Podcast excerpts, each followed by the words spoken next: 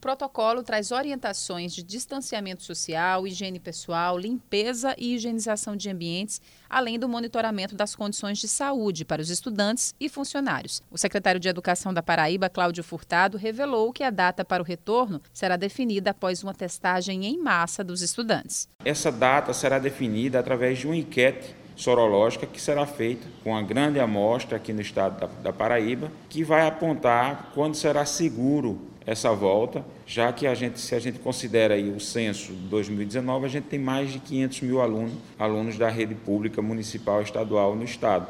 Então a gente tem que ter muito cuidado, porque esses estudantes eles têm contato com cerca de 200 mil pessoas que estão ali na, no núcleo de pessoas do grupo de, de risco. São esforços para evitar ainda mais prejuízos à educação e aprendizagem dos estudantes. Dados do Unicef apontam que pelo menos 4 milhões de alunos não conseguiram manter os estudos durante a pandemia no Brasil. As principais dificuldades encontradas são falta de equipamentos para acompanhar as aulas, acesso ruim à internet e necessidade de ajudar a família.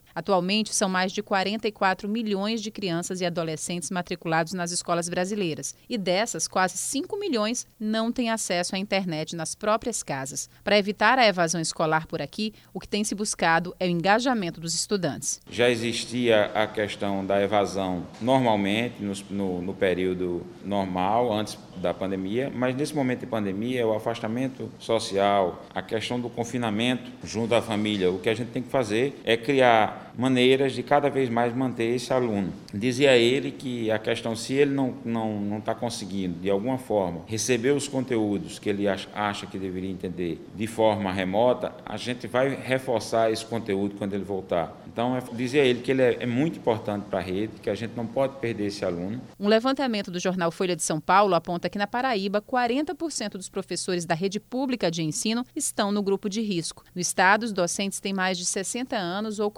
comorbidades. Para especialistas e sindicatos de professores, é alarmante o número de estados que nem ao menos sabe quantos dos profissionais da educação não poderiam retornar às escolas neste momento.